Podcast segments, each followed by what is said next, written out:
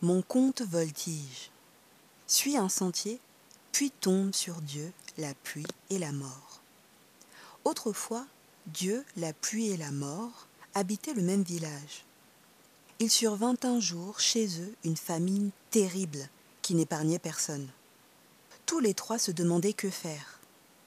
La pluie et la mort attendaient que le Créateur trouve une solution.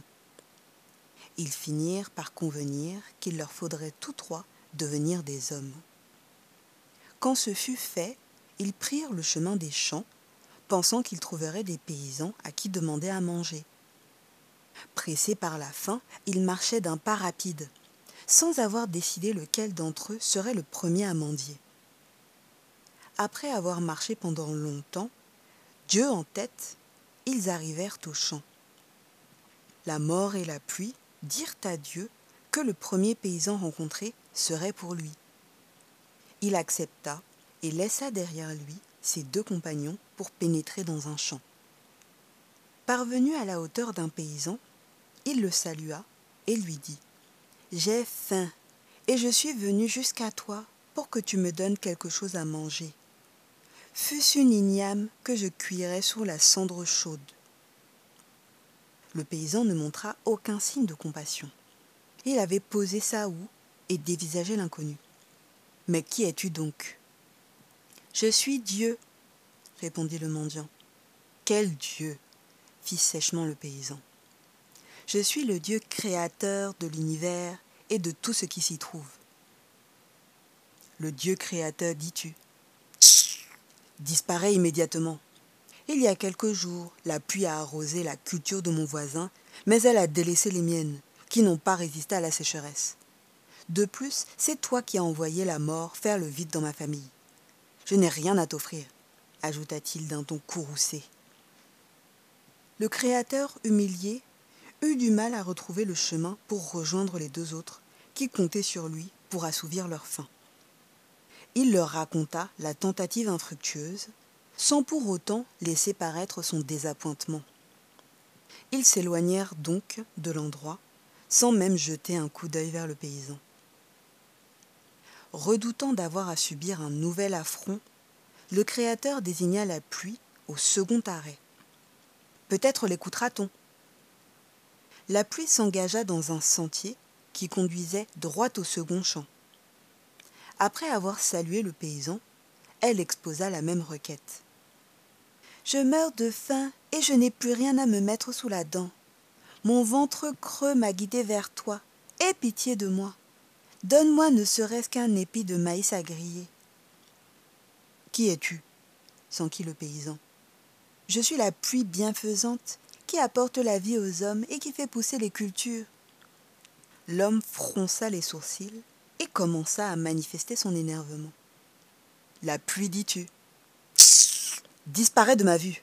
Tu as laissé mes cultures flétrir alors qu'au même moment, tu arrosé abondamment les champs de mes voisins.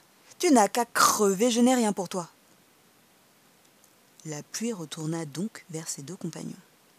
Elle comprit alors l'humiliation qu'avait dû ressentir précédemment le Créateur.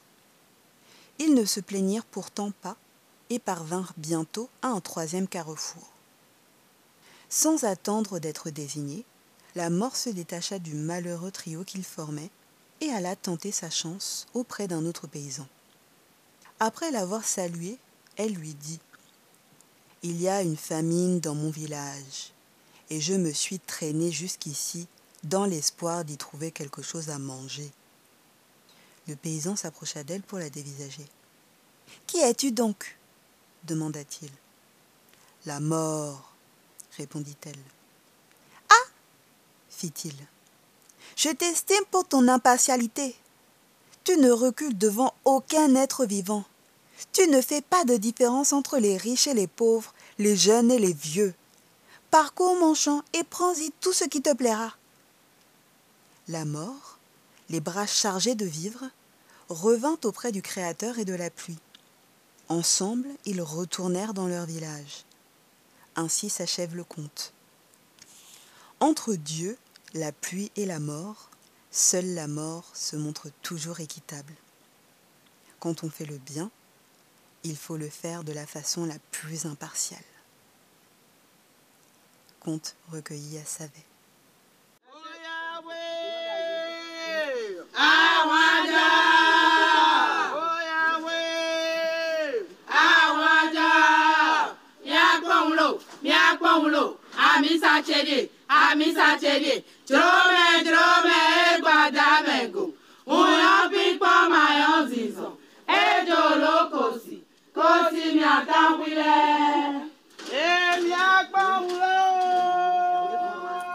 Quand vous prenez le mot photo,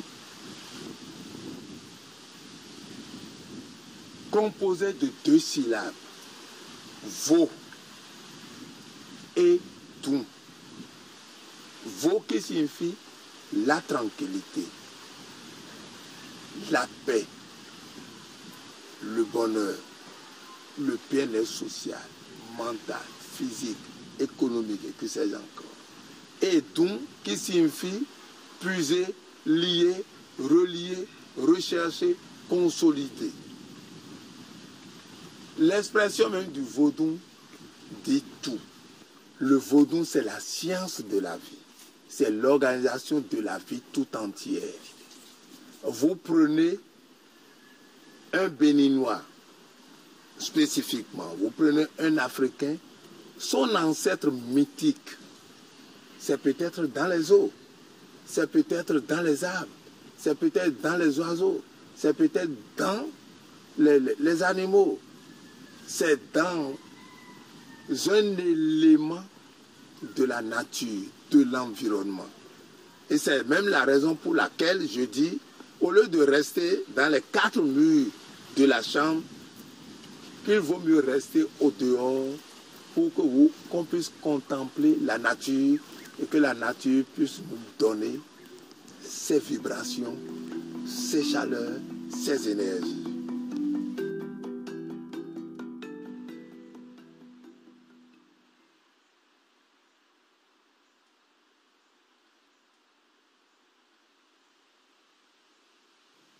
Écoute plus souvent les choses que les êtres. La voix du feu s'entend, entend la voix de l'eau. Écoute dans le vent le buisson en sanglots, c'est le souffle des ancêtres. Ceux qui sont morts ne sont jamais partis, ils sont dans l'ombre qui s'éclaire et dans l'ombre qui s'épaissit. Les morts ne sont pas sous la terre, ils sont dans l'arbre qui frémit, ils sont dans le bois qui gémit, ils sont dans l'eau qui coule, ils sont dans l'eau qui dort, ils sont dans la case, ils sont dans la foule. Les morts ne sont pas morts. Écoute plus souvent les choses que les êtres. La voix du feu s'entend, entend la voix de l'eau. Écoute dans le vent le buisson en sanglots. C'est le souffle des ancêtres morts, qui ne sont pas partis, qui ne sont pas sous la terre, qui ne sont pas morts.